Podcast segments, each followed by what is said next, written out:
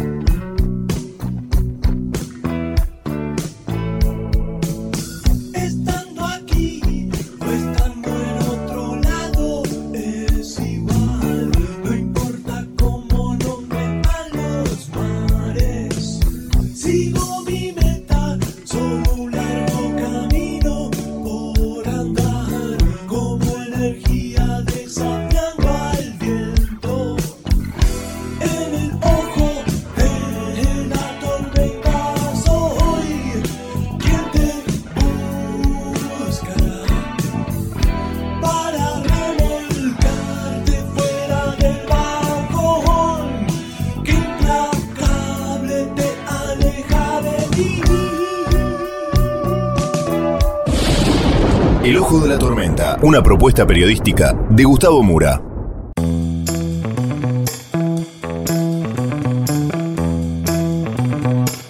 Bienvenidos al Ojo de la Tormenta. La tapa de hoy es Preocupan las abstenciones en las pasos. Vamos entonces con los temas del día de hoy en este breve sumario.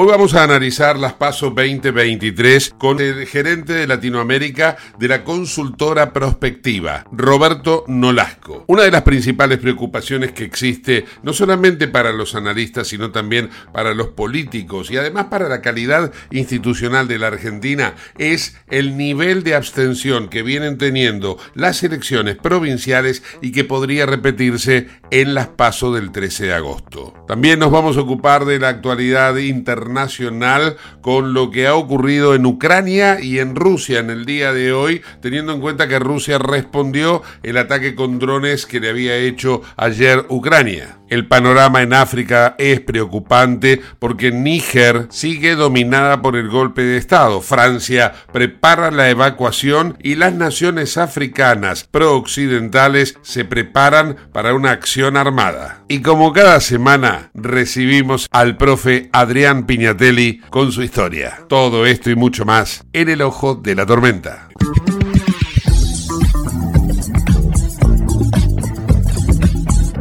Auspicia este programa Autopiezas Pana. Más de 30.000 productos en stock y más de 30 años brindando seguridad para tu vehículo.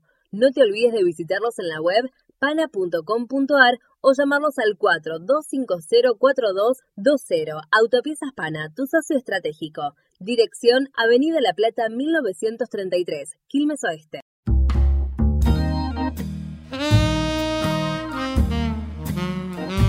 A escasos días de las PASO en la Argentina, vamos a analizar cómo se están presentando las elecciones primarias abiertas, simultáneas y obligatorias, con el análisis político que nos puede dar el gerente de Prospectiva Latam, consultora de asuntos públicos, Roberto Nolasco. Roberto, gracias por atendernos. ¿Cómo estás? ¿Cómo andas, Gustavo? ¿Bien? Bien, bien, muy bien. Bueno, eh, ya hecha la, la, la, presentación, la introducción, nos eh, abocamos ahora a ver de qué manera estas pasos, cómo se plantean. ¿Cómo lo ves vos?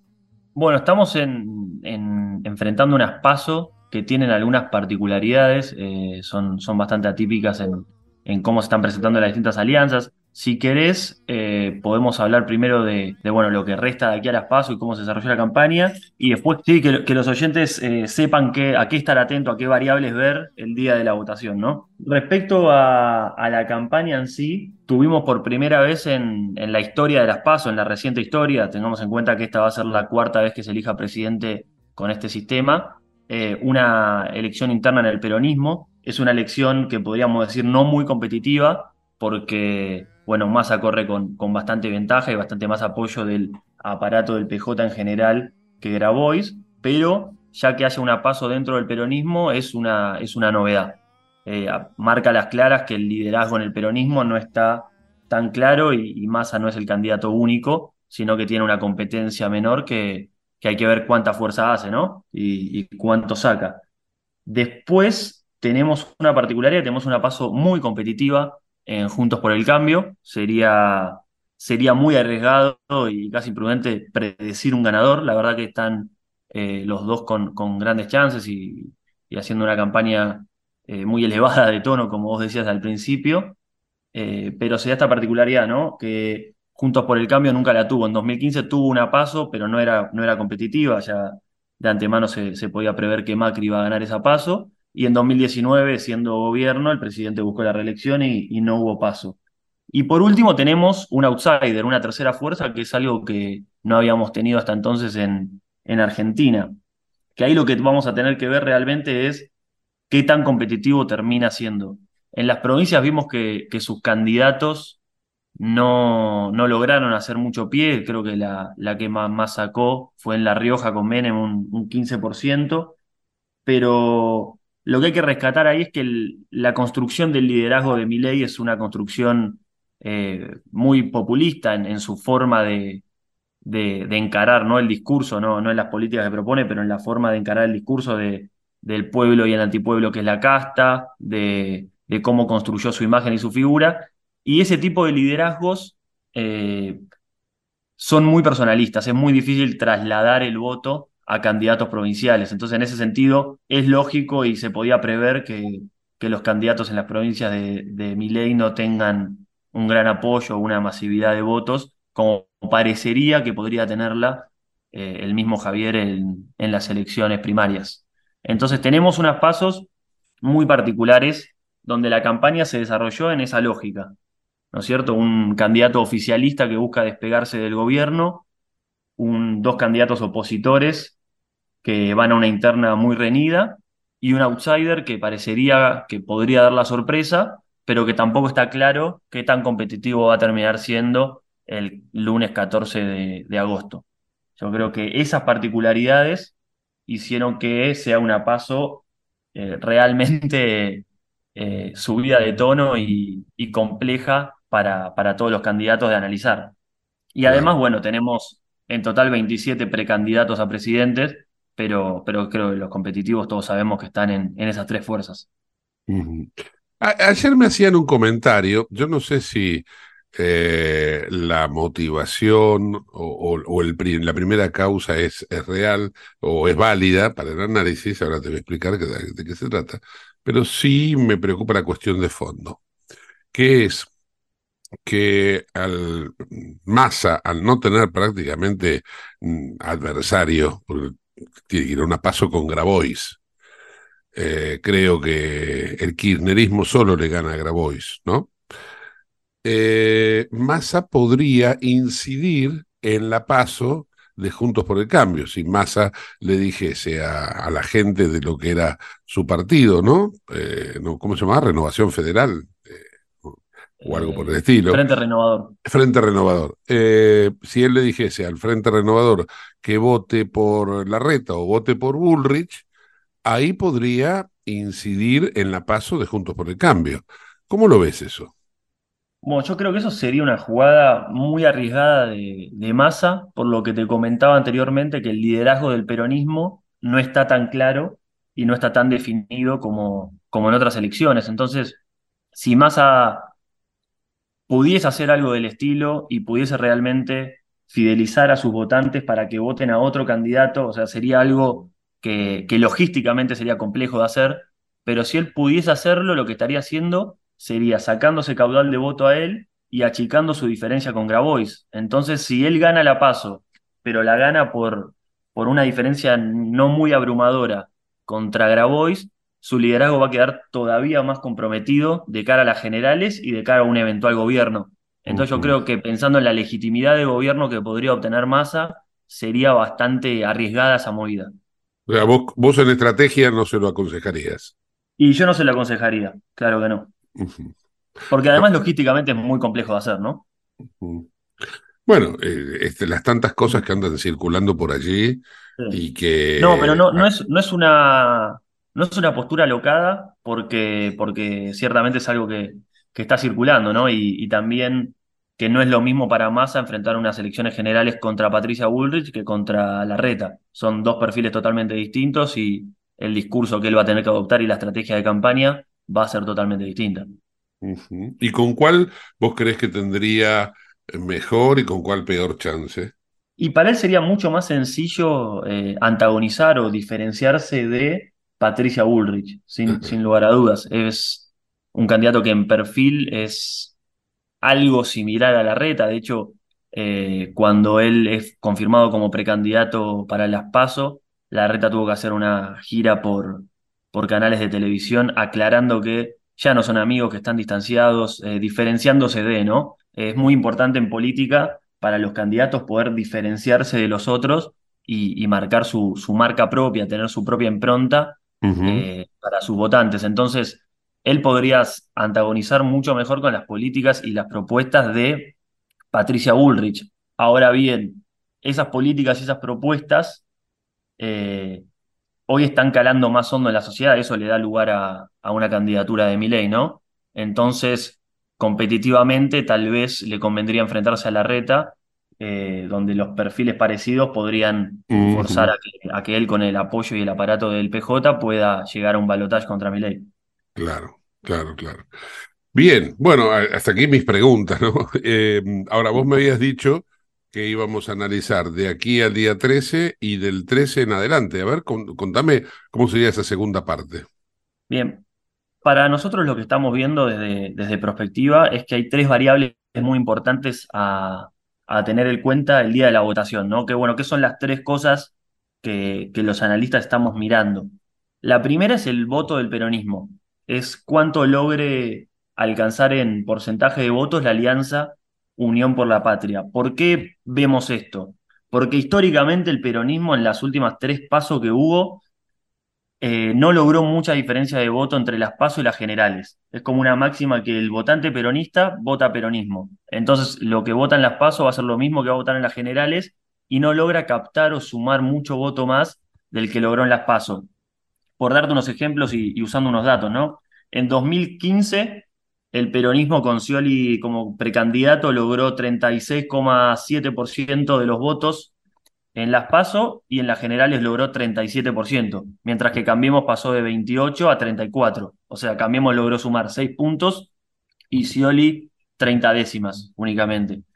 En las de 2019, no sé si te acordás, eh, la abrumadora mayoría que sacó Alberto Fernández en las, en las PASO, que fue 49%, en las generales Alberto Fernández sacó 47%, es decir, por la, el aumento de la participación electoral, Alberto Fernández vio reducido su porcentaje de votos, mientras que Macri pasó del 31 al 39%. Entonces, el, el, porcentaje de votos o la cantidad de votos que saca el peronismo en las PASO suele ser muy similar o rondar cerca del porcentaje de votos que saque en las generales. El único caso donde creció eh, varios puntos fue en 2011 cuando Cristina ganó con el 54% de los votos y en las PASO había sacado el eh, 50% de los votos. Entonces, ahí tenemos una, una primer variable a ver, que es qué piso y techo a la vez logra el peronismo en las PASO. O sea que lo que saquen las PASO va a ser probablemente lo que obtenga en octubre. A esto, eh, esta es la síntesis. Exactamente. Históricamente se comportó así. Varió en más o menos uno o dos puntos, pero, pero históricamente se comporta de esta manera el peronismo. Entonces, ya lo que saque en las PASO va a ser similar a lo que saque en las generales. Ahí hay una diferencia de cómo se cuentan los votos en blanco en las PASO y en las generales que hace que varíen todavía más un poquito estos porcentajes. Por eso hay que ir a ver el voto eh, positivo y no el voto válido nada más. Pero eso es un tecnicismo, digamos. Lo que, lo que la gente tiene que ver el domingo es eso. Este, lo otro que, que vemos es también que las encuestas hoy, que siempre están tan cuestionadas, por lo menos lo que muestran todas es que no hay una gran transferencia de votos a masa. Es decir, que el votante que pierda la interna de Juntos por el Cambio muy difícilmente se traslade a masa. es más probable que se traslade al otro candidato de Juntos por el Cambio o a, a Milei. Y esto de cara a las generales es un problema, pero para Massa es un problema más grande de cara a un posible balotaje, ¿no? Ahí es donde, donde él lograría o le costaría mucho seducir a nuevos votantes. Entonces, el primer punto a ver es la cantidad de votos del peronismo. El segundo punto a ver es la interna de Juntos por el Cambio. Depende de quién gane esa interna, vamos a, a tener configurada una, una elección general muy diferente. No es lo mismo la reta que, que Patricia Bullrich. Si bien están dentro de la misma interna, como todos sabemos, sus perfiles, eh, sus perfiles políticos, sus equipos son, eh, son bastante diferentes. Entonces, quien gane esa interna va a incidir en esa interna misma y en las elecciones, pero también va a incidir en esto que hablábamos de la transferencia del voto, de ver cómo se comporta. Nosotros vemos que el votante de la reta es más fiel a la alianza de Juntos por el Cambio que el votante de Patricia Bullrich. El votante de Patricia Bullrich podría tender más a irse a Milei que el votante de la reta que se quedaría dentro de Juntos por el Cambio votando a Patricia Bullrich. Pues esto es, eh, perdón que te agregues, pero es, si Sí. Patricia pierde, entonces, pierde la interna, entonces el votante de Patricia podría irse a Milei. Es más probable, sí, que el Sí. votante de Patricia se En vaya cambio- de Juntos por el Cambio que el votante de la reta. En cambio, si el que pierde es la reta, es más probable que ese votante se quede, aunque no le, no le agrade tanto Patricia. Exactamente. Ese es el segundo punto a ver. Entonces, ¿quién gana la interna? Por el perfil del candidato, que es muy distinto, y por el perfil del votante. Mm. Y el, Te- el tercer te- punto. Para, te hago una pregunta, pues ya, ya que hablamos de la transferencia de los votantes. El votante de Grabois, que eh, eventualmente va a perder Grabois con Massa, ¿lo votaría a Massa con ese perfil de centro derecha o votaría a izquierda? Mira, ¿Se yo- pasaría a la izquierda? Yo tenía la, la misma duda que vos. Ayer vi una entrevista de, de Ofelia Fernández, que está haciendo campaña muy fuerte por Grabois, Sí. aclarando que en caso que Massa gane la interna, ella votaría Massa. No con el total agrado del mundo, no con la total felicidad del mundo, pero en esta lógica de que el votante peronista vota peronismo, el votante de Grabois probablemente se quede dentro de, eh, dentro de la institucionalidad de- del peronismo y probablemente vote a eh, Massa. La- obvio que las transferencias de voto no son 100%, puede ser que haya algunos, eh, algunos puntos que se vayan a, a la izquierda, pero en su mayoría sí, el votante de Grabois nosotros creemos que se va a mantener dentro de, de la alianza de, de Unión por la Patria. Bien, bien. Pero bueno, esto... Me ibas a decir lógicamente, tercer punto. Sí, y el tercer punto es eh, de la definición de si Milei es realmente competitivo o no. Yo creo que ahí tenemos un, una, una gran duda, ¿no? Porque Argentina no tiene históricamente tradición de, de outsiders. Otros países de la región, países limítrofes de Argentina, han tenido outsiders y, y, nada, tienen esa tradición que, les da lugar a estos candidatos nuevos a aparecer sin partido o sin mucho apoyo institucional y ganar las elecciones. Pero la realidad es que Argentina no lo tiene. Históricamente nunca tuvo un candidato de este estilo. Siempre sus candidatos fueron gente con historia en los partidos políticos, historia en la política, historia en el trabajo eh, político. Entonces se tiene que resolver esa duda en las PASO, que son, además de una definición de candidatos, también una, una gran encuesta, ¿no? Entonces, el tercer punto es ver si Milei es realmente competitivo o no. ¿Por qué decimos esto? Por lo que hablábamos antes de la transferencia de votos. Si Milei saca 15 puntos y las dos eh, principales coaliciones sacan 30 puntos, es probable que su votante en las generales se comporte como suele comportarse el votante no peronista y se concentre en el candidato más competitivo por fuera del peronismo, que es lo que hablábamos antes de los porcentajes de voto, ¿no? Claro. Eh, Cambiemos en 2015 creció 6 puntos, en 2019 creció casi 8 puntos, es decir, que el votante no peronista suele votar más disperso en las PASO y suele concentrarse en el candidato más competitivo en, en las generales. Entonces, si Milei no se presenta o no logra un porcentaje que lo muestre como un candidato realmente competitivo, es probable que pierda votos de cara a las generales. Ahora, si se logra presentar como un candidato competitivo y saca un porcentaje de votos cercano al, al de las grandes coaliciones, va a ser un problema para Juntos por el Cambio, por retener su voto y captar nuevo voto. Eh, te pregunto, al menos creo que esta ya sería la, la última consulta que tengo, ¿no? Salvo que No, por salga, favor, no. salvo que surja alguna, alguna repregunta. Pero te- hay, hay un tema que me inquieta, que tiene que ver con las abstenciones. Hay un elevado porcentaje de gente que en las eh, provinciales se abstuvo de votar. ¿Cómo estás observando este, no sé, eh, este abandono de la eh, actitud cívica del argentino?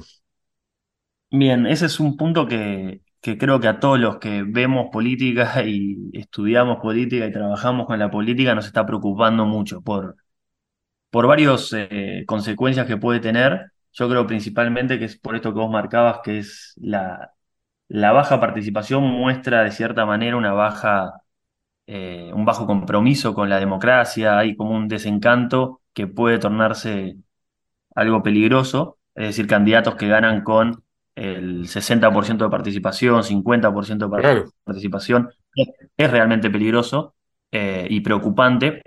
Desde Prospectiva estamos preparando un informe analizando esto para que esté listo la semana que viene, que, que te lo podemos compartir.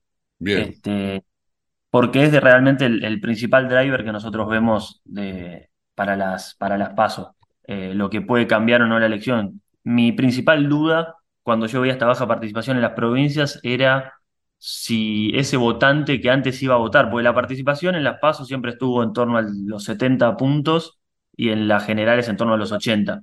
Entonces mi duda era si, y nuestra duda era si ese votante que no estaba yendo a votar era o un votante of- oficialista desencantado y enojado que preferían ni ir a votar, o un votante eh, enojado, un posible votante de Milei, que los candidatos provinciales no lograban eh, seducirlo del todo para que vaya a votar. Esa es una duda que, que se va a responder en las PASO. Vamos a ver en, en qué orden eh, de participación se presentan las elecciones, pero es un, una variable, es una variable muy, muy preocupante para la política, que hay candidatos que ganan con 60% de participación, pero 10% de voto en blanco, es decir, solamente la mitad del padrón fue efectivamente a, a- a emitir un voto, un voto válido, ¿no? Entonces ahí es un problema, es un problema no menor. Hay que ver a qué partido lo afecta más. Yo digo, desde nuestro análisis vemos que puede ser o un votante oficialista muy desencantado y muy enojado, o un potencial votante de Milei que no está yendo a votar, que ayer justo vi un spot nuevo de Milei llamando a que la gente participe de la elección el 13 de agosto. Entonces confirma esta segunda hipótesis que, que teníamos nosotros. Claro. Eh, eh, cuál- o sea, ¿qué hay? Tres tipos de, de abstención, ¿no? El, el no- el no ir, el voto en blanco y el voto nulo sería, ¿no? Claro, a ver, en teoría el ir es obligatorio, en teoría. Bueno, sí, Eh, pero pueden, pueden no ir. Claro, es obligatorio sin consecuencia, entonces termina siendo no, casi opcional, puede no ir. Entonces, podés no ir, podés votar nulo, que es eh, votar con dos boletas de distintos partidos, poner cualquier otro objeto extraño en el sobre, lo que fuere, es un voto nulo.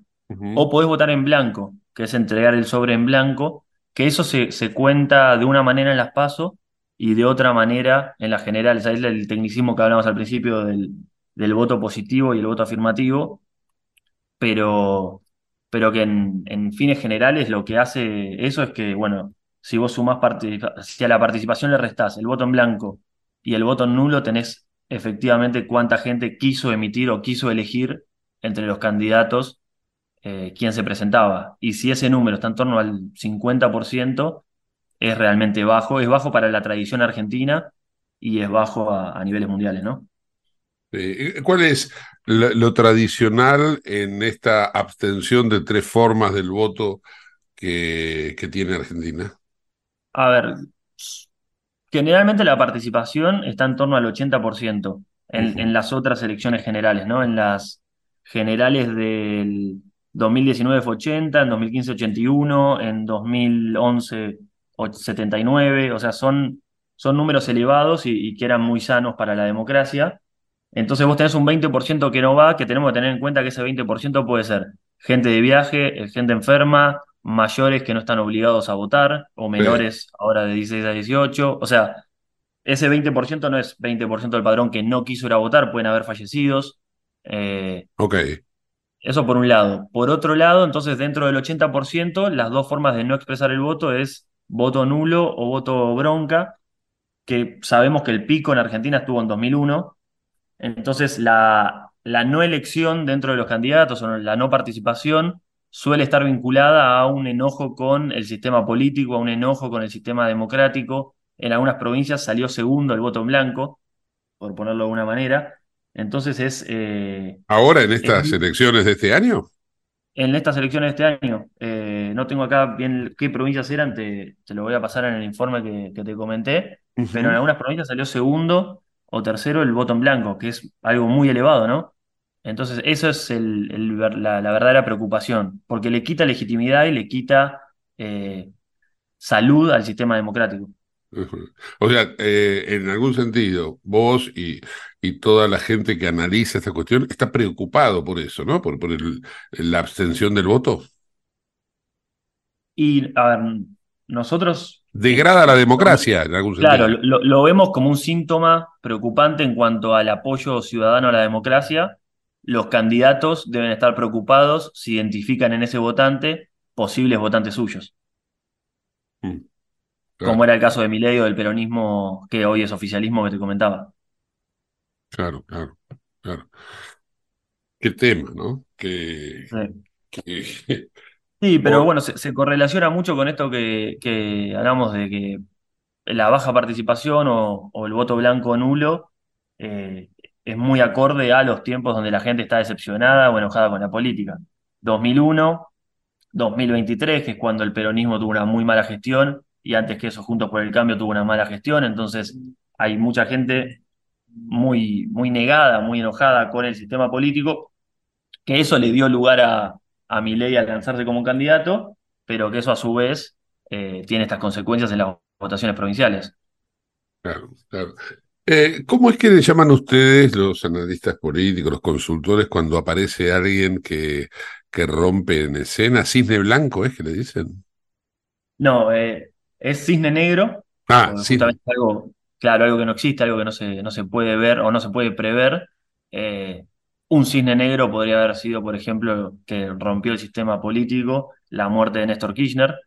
Eh, un cisne negro fue la elección de Francisco, que tal vez ese podría no serlo porque se podría haber previsto o lo que fuere, pero se lo cuenta así. Milei se lo considera un outsider, alguien que viene por fuera de la política y no tiene tradición en política e irrumpe en el sistema político. Bien, bien. Bueno, no sé si hay algo más que, que, que nos tengas que contar, Roberto, dentro del análisis que, que ustedes eh, hacen en perspectiva, pero hasta acá quedaste, quedé satisfecho con todas mis preguntas y tus respuestas. Buenísimo. Y si en el futuro surgen otras, podemos volver a, a conversar sin problemas. Yo creo que, que expresé todos los, los datos y, y las visiones que manejamos de la consultora. Vamos a hablar seguramente después de las pasos para ver qué, qué nos depara, ¿no? ¿Qué nos deparó las pasos 2023? Dale, Gustavo, muchas gracias por el espacio, eh, por Al contrario, al contrario. Roberto Nolasco, gerente regional de Latinoamérica de la consultora Prospectiva.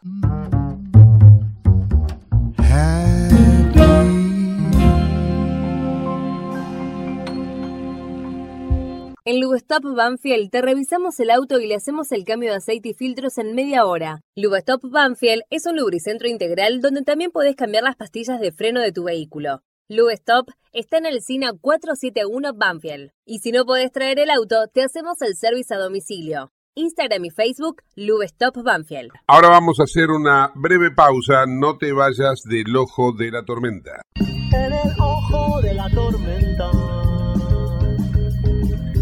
Un niño asustado.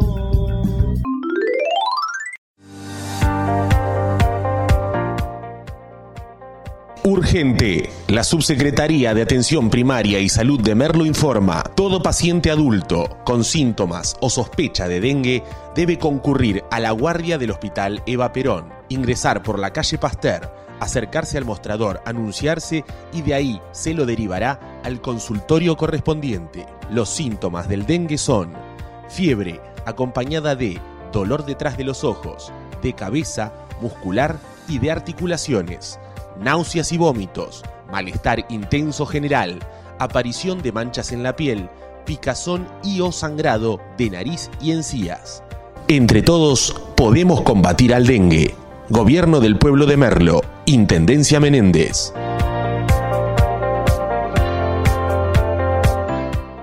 Autopiezas Pana, distribuidor nacional de autopartes, líder en el rubro suspensión, dirección y frenos para vehículos. Para más información sobre las marcas que trabajamos, visítanos en nuestra web pana.com.ar o escribinos a nuestro email pana.pana.com.ar. Autopiezas Pana, tu socio estratégico. En Lanús, nuestros vecinos cuentan con el nuevo programa de telemedicina pediátrica para chicos de hasta 16 años. Si sos vecino de Lanús, solo tenés que empadronarte, registrate en la app y acceder a tu consulta médica. Así de fácil. Informate en lanús.gov.ar barra telemedicina. Lanús nos une. Te invitamos a conocer La Pampa, porque creemos en una nueva forma de viajar a un ambiente ideal para estos tiempos. Aire puro, bosques y fauna nativa, gastronomía gourmet, vinos patagónicos, pueblos con historias emocionantes. En La Pampa, seguro te relajás, seguro te emocionás, seguro disfrutás. Viaja seguro, viaja a La Pampa, portal de la Patagonia. ¿Sabías que todos los accidentes por inhalación de monóxido de carbono son evitables? Chequea que la llama de tus artefactos sea siempre azul. No olvides ventilar los ambientes de tu hogar todos los días, verificando que las rejillas cuenten con salida al exterior y las ventilaciones no estén tapadas ni sucias. Y controla las instalaciones internas con un gasista matriculado. Con estos consejos, proteges a tu familia. Metrogas, damos calor. ¿Qué es lo que hace a San Isidro distinto? ¿Será que vivimos haciendo obras que nos hacen vivir mejor, como la nueva senda del hipódromo? ¿Será porque seguimos haciendo megaconstrucciones? Sí, porque seguir mirando hacia adelante hace todo distinto. San Isidro, municipio. CRIBE, Centro de Rehabilitación Integral Belepoc. Atención dedicada ante las principales enfermedades crónicas e invalidez del sistema nervioso. www.cribe.com.ar. Independencia 5182, Villa Ballester. Teléfonos 4768-6774 o 4767-6296. Merlo crece en obras. La Secretaría de Obras y Servicios Públicos de Merlo avanza con el plan de renovación de la red vial. Estos trabajos mejoran la transitabilidad de las calles, la seguridad y la calidad de vida de nuestros vecinos. Ya finalizaron trabajos de pavimentación en la calle Junín entre Cervantes y Ruta 40 en Merlo Centro. Se encuentran en ejecución en Irigoyen entre Garay y Cámpora en Merlo Norte y continúan nuevas obras en el distrito. Merlo crece en obras. Intendencia Menéndez. ¿Tenés Galicia? Tenés que saber algo. ¿Tenés alguna duda? Tenés alguien que te escucha y te da atención 24/7. ¿Tenés ganas de hacer algo? Tenés muchos beneficios en lo que más te gusta. Tenés ganas de no hacer nada. Tenés una app para hacer todo desde el celular sin moverte del sillón de tu casa. Tenés todo para vivir un día a día mejor. Tenés Galicia. Tenés Galicia.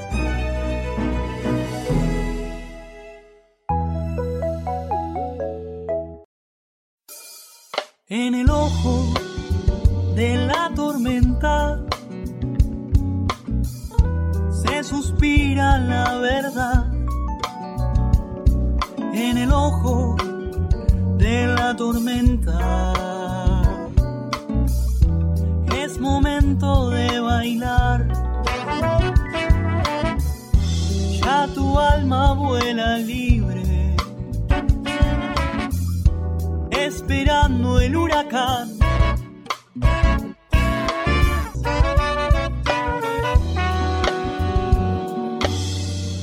Auspicia este programa CRIBE. CRIBE es un centro de rehabilitación integral que está ubicado en Villa Ballester, provincia de Buenos Aires, certificados con normas de calidad ISOIRAM. El centro CRIBE ofrece, entre otras terapias, tratamiento de rehabilitación por ozono. La página web es www.cribe.com.ar, sino en facebook.com barra cribecom. CRIBE queda en Independencia 5182 Villa Ballester. Los teléfonos 4768-6774 o 4767-6296. Escribe Centro de Rehabilitación Integral Belepoc.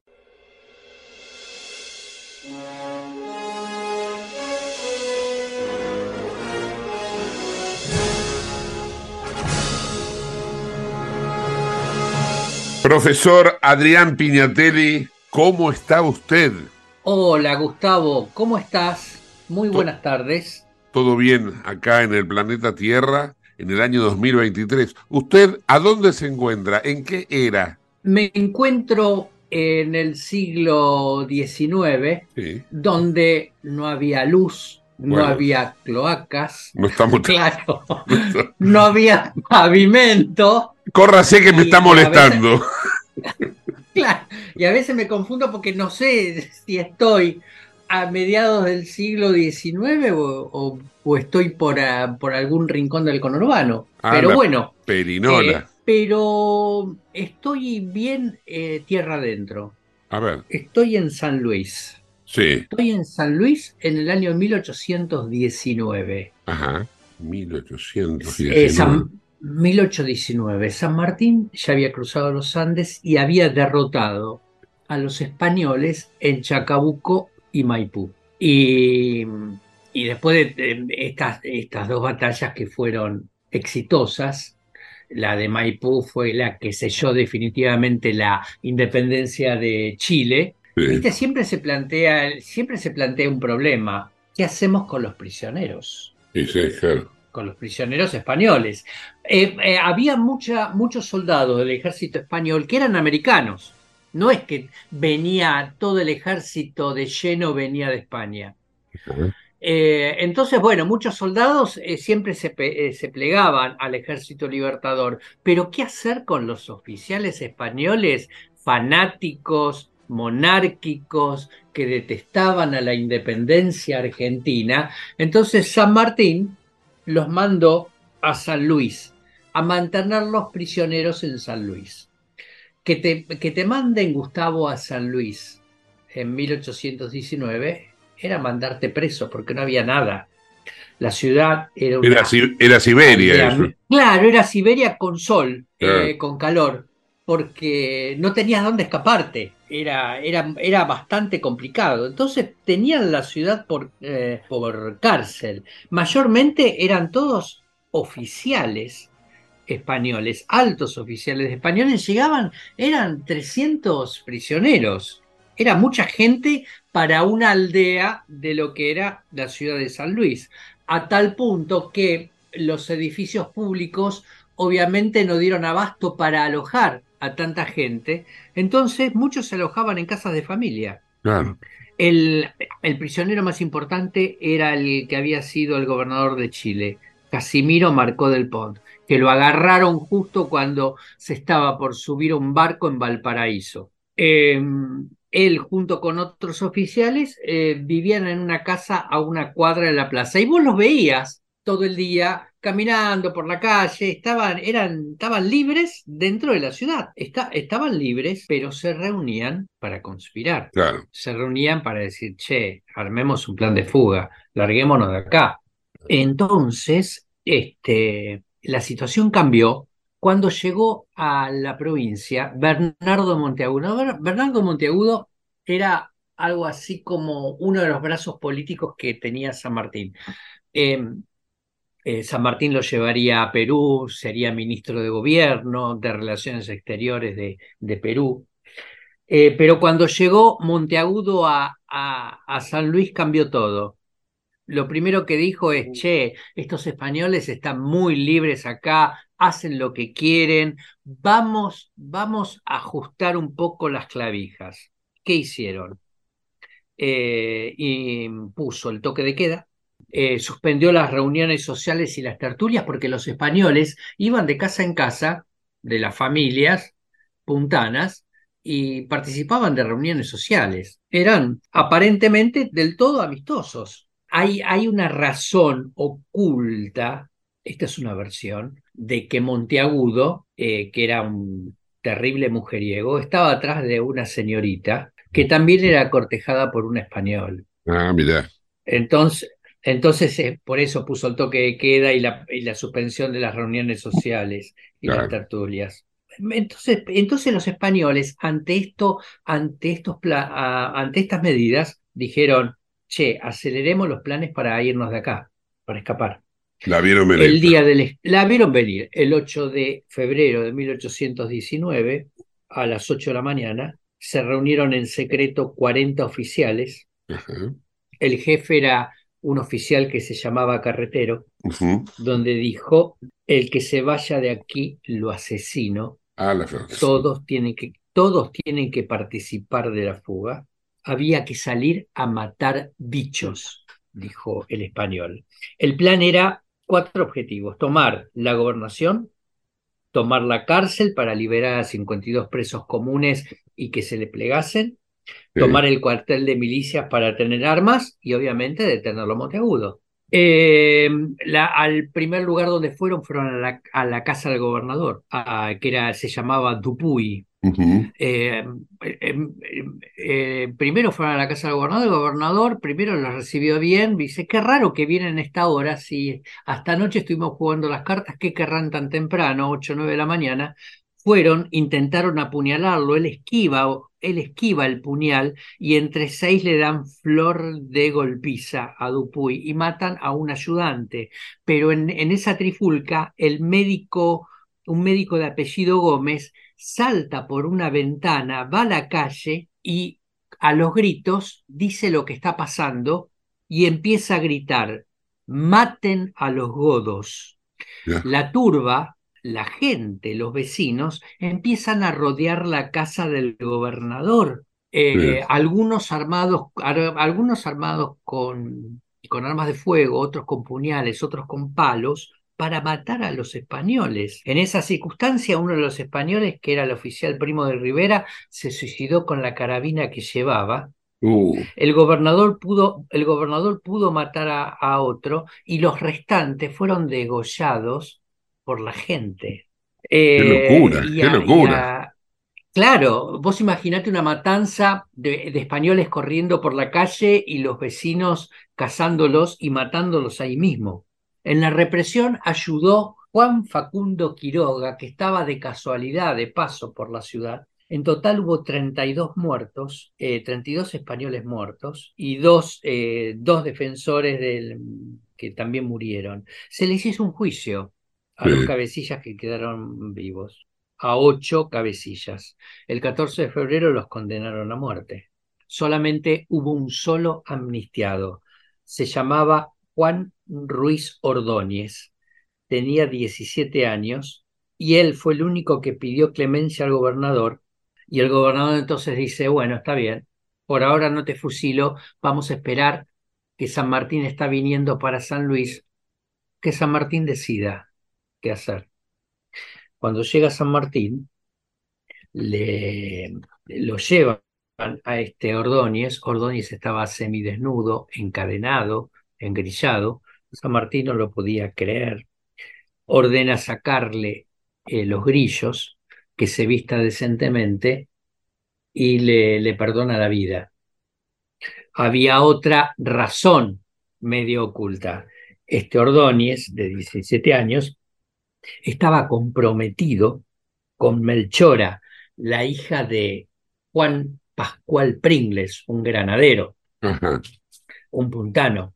Este, así que, que fue el único que pudo salvar la vida, tal vez gracias a los pedidos de clemencia de su novia ante el gobernador, de, esta, de este motín no tan conocido de prisioneros españoles en San Luis. Eh, profe, ahora, ¿por qué godos le dicen si godos era un pueblo germánico? ¿Por qué los godos? No, a los españoles se les decían godos. Ah, ¿le decían godos también? Sí, sí, sí, claro. A los españoles les decían godos. pues yo me acuerdo de los visigodos, los ostrogodos, que eran los germánicos que habían invadido parte de Europa, pero siempre era, eh, la, ascendencia era germánica. No sabía que a los españoles también les decían No, no, no. Sí, sí, también, porque este, vos eh, decís bien, eh, también es del pueblo germánico y todo, pero este, se le decían godos, acá también le decían godos, godos, realistas, este, pero sí, se decía así. Sí, sí. Los famosos godos. Claro. Bien, bueno, profe, gracias por traernos este retazo de nuestra historia. ¿eh? No, por favor, Gustavo, por favor, y este, nos vemos la semana que viene, si Dios quiere. Claro que sí. Gracias, profesor. Hasta la semana próxima. Hasta la semana que viene. En OnFit, anótate en una sede y usa todas. www.onfit.com.ar Hoy hay muchísima información internacional, así que comenzamos rápidamente con este informe de Euronews. Ucrania ha sido blanco de oleadas de ataques de drones rusos. Los mandos de la defensa antiaérea afirman que 10 drones Shahid de diseño iraní disparados contra Kiev fueron derribados. Los restos cayeron sobre tres distritos y dañaron varios edificios no residenciales, según las autoridades. Las tropas rusas golpearon con drones Shahed estructuras portuarias en el sur de Ucrania, cerca de la frontera con Rumanía durante la noche, según informó este miércoles el ejército ucraniano. Los ataques en el crucial puerto de Odessa produjeron daños en un elevador de grano y un incendio en las instalaciones que transportan las cruciales exportaciones de grano del país. La ciudad ha sido golpeada en múltiples ocasiones desde que Rusia retiró un acuerdo que permitía a Ucrania exportar grano a los mercados mundiales. Kiev también informó que otros puertos del Danubio habían sufrido daños. Dos pequeños puertos fronterizos con Rumanía que se han convertido en la principal vía de salida de los productos agrícolas ucranianos. Donald Trump ha sido acusado por el Departamento de Justicia de Estados Unidos por sus esfuerzos por anular los resultados de las elecciones presidenciales de 2020. Es el tercer caso penal abierto contra el expresidente cuando busca un segundo mandato en la Casa Blanca. El documento de acusación tiene 45 páginas. Según el escrito, el exmandatario se enfrenta a cuatro cargos conspiración para defraudar a Estados Unidos, conspiración contra derechos, conspiración para obstruir un procedimiento oficial, obstrucción e intento de obstruir un procedimiento oficial. Este último es especialmente relevante porque puede conllevar hasta 20 años de prisión y en él se acusa a Trump de intentar impedir o impedir de forma corrupta la ratificación de los resultados electorales. El exmandatario tendrá que comparecer ante el juez este jueves en Washington. Trump ya se enfrenta a cargos presentados por el equipo de Smith por presunto manejo indebido de documentos clasificados en Florida, también a un juicio en Nueva York por presuntamente falsificar documentos empresariales relacionados con la compra del silencio de una estrella del cine para adultos.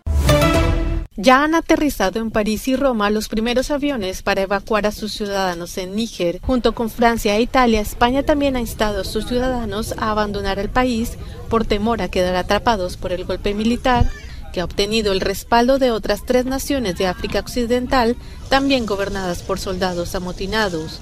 París justificó la evacuación al calificar de violenta las acciones contra su embajada durante una manifestación antifrancesa. Níger se encuentra en el limbo al agotarse el plazo de una semana fijado por el bloque económico de África Occidental para restituir al presidente electo Mohamed Bazoum. El primer ministro de Níger, atrapado fuera del país desde el golpe de Estado, ha pedido ayuda a la comunidad internacional. El bloque económico de África Occidental anunció que los jefes de Estado Mayor de sus países miembros se reunirán esta semana en Abuya para debatir sobre el golpe de Estado y decidieron suspender las transacciones financieras entre sus Estados miembros y Níger.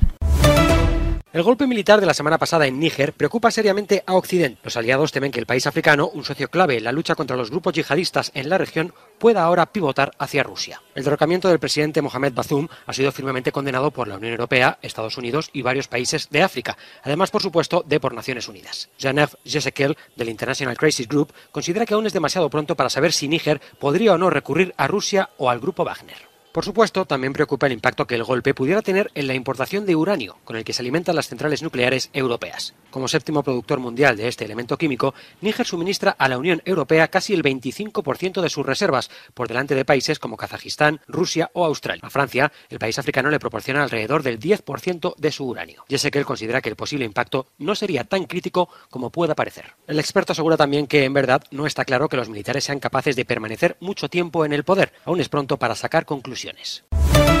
La calificación crediticia de Estados Unidos ha sido rebajada de AAA a AA+, un punto por debajo de la calificación más alta. La agencia de calificación Fitch ha tomado esta medida ante la preocupación por el estado de las finanzas del país y la carga de su deuda. La rebaja se produjo poco después del cierre de los mercados financieros y ha sido tachada de arbitraria por la secretaria del Tesoro. La medida podría significar que es menos probable que los acreedores presten dinero al gobierno federal en condiciones favorables, lo que podría afectar a los contribuyentes. Varias decenas de miles de peregrinos ya se encuentran en Lisboa en la Jornada Mundial de la Juventud. Con la llegada hoy del Papa Francisco, se espera que muchos más peregrinos se reúnan en la capital portuguesa para la misa que el propio pontífice celebrará el próximo domingo. El cambio climático, la justicia social y la guerra en Ucrania son parte de los temas que preocupan al actual Papa y que podrían ser uno de los principales asuntos a tratar por el pontífice. Con más de un millón de peregrinos en la capital portuguesa, Lisboa espera un impulso económico para todos los sectores, desde la hostelería hasta la restauración. La Jornada Mundial de la Juventud forma parte de los esfuerzos del Vaticano por unir a los jóvenes católicos en un momento en que el secularismo y los escándalos de abusos sexuales a menores de edad por parte del clero han provocado que algunos fieles abandonen la iglesia. Nicolás Petro Burgos, hijo mayor del presidente de Colombia Gustavo Petro, acepta colaborar con la justicia tras ser imputado por supuestos delitos de lavado de activos y enriquecimiento ilícito de servidor público. El hijo del presidente fue detenido este sábado como parte de una investigación iniciada en marzo por la Fiscalía. Su exesposa reveló a la prensa que el hijo del presidente recibió dinero ilegal para la campaña electoral de su padre y que utilizó para incrementar su patrimonio. Ahora, Petro Burgos ha accedido a revelar hechos de corrupción de los que tiene conocimiento dentro del marco de esta investigación, ya que hace frente a penas de hasta 30 años de cárcel. Te invitamos a conocer La Pampa, porque creemos en una nueva forma de viajar a un ambiente ideal para estos tiempos. Aire puro, bosques y fauna nativa, gastronomía gourmet, vinos patagónicos, pueblos con historias emocionantes. En La Pampa, seguro te relajás, seguro te emocionás, seguro disfrutás. Viaja seguro, viaja a La Pampa, portal de la Patagonia.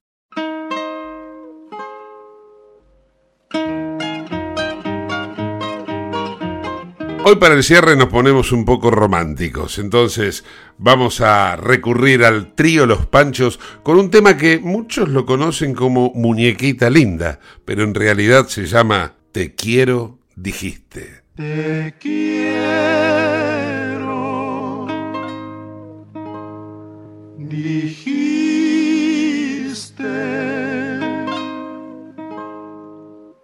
tomando mis manos entre tus manitas de blanco marfil.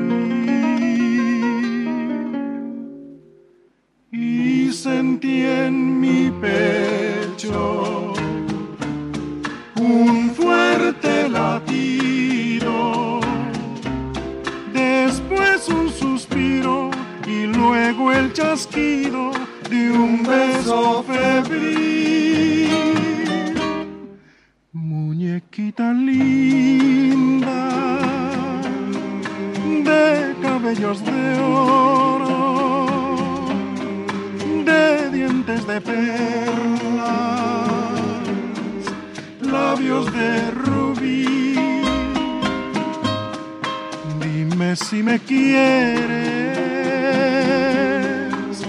como yo te adoro. Si de mí te acuerdas, como yo de ti. A veces escucho un eco divino que envuelto en la brisa parece decir te quiero mucho, mucho, mucho, mucho, tanto como entonces, siempre hasta en